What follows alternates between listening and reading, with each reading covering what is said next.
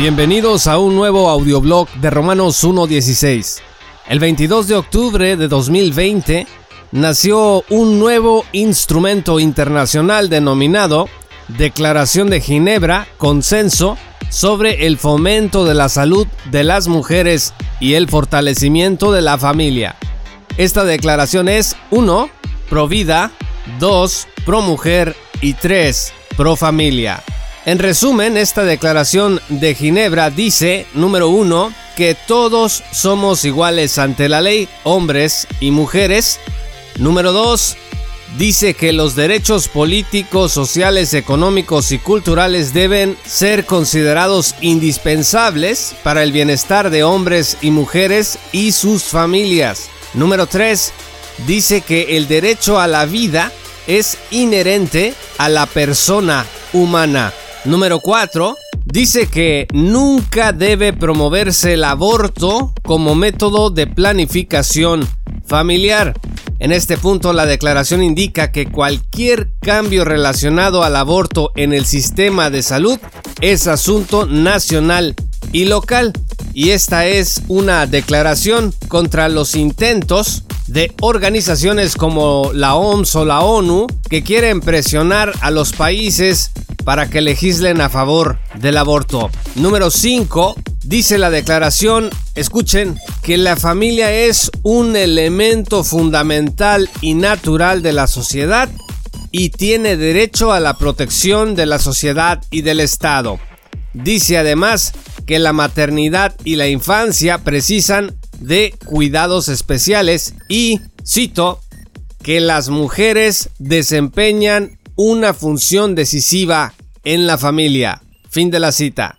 Esta última declaración es sumamente importante, pues contra lo que la ideología de género dice a nivel internacional, esta declaración afirma que las mujeres son ejes de impacto definitivo en la crianza de los hijos y el futuro de los hogares en el mundo. O sea, no da lo mismo que un niño sea criado por dos hombres, sino que las mujeres tienen un impacto definitivo en ellos. Por supuesto, también tienen un impacto en la sociedad. Y número 6 dice que la cobertura sanitaria universal es fundamental y que cada gobierno debe determinar la manera de lograrla. En suma, los países que constituyen esta coalición se comprometen a colaborar para garantizar pleno goce de derechos humanos e igualdad de oportunidades para las mujeres en la vida económica, política y pública,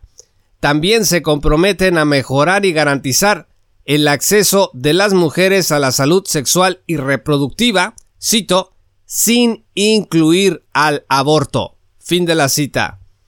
La declaración modifica el concepto reciente muy explotado el día de hoy que eleva al aborto a un elemento de salud integral y maternal de la mujer, pues esta declaración dice que de ninguna manera el aborto se puede considerar parte de la salud sexual y reproductiva. También dice la declaración que se comprometen a colaborar para reafirmar que no existe un derecho internacional al aborto.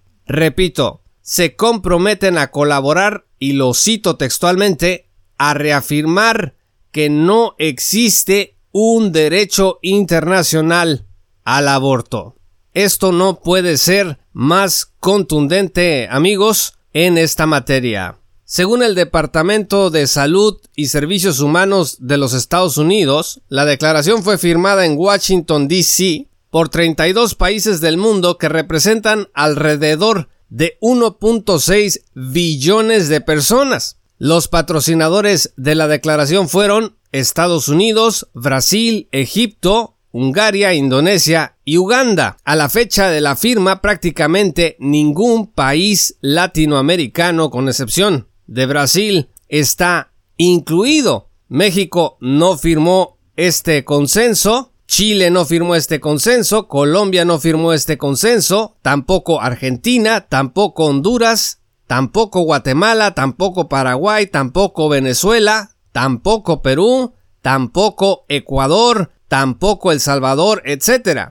Por supuesto que el documento es de reciente creación y se pueden ir añadiendo al mismo, pero esto nos dice mucho del estado actual y los altos niveles de ideologización por los que atraviesan nuestras hermosas tierras latinoamericanas. Entonces, nos da mucho gusto que haya nacido este instrumento conocido como Declaración de Ginebra, consenso sobre el fomento de la salud de las mujeres y el fortalecimiento de la familia, que busca cuatro cosas, mejorar la salud para la mujer, preservar la vida humana, fortalecer a la familia y proteger la soberanía nacional. Yo soy Juan Pablo de Romanos 1.16. Gracias por escuchar este audioblog.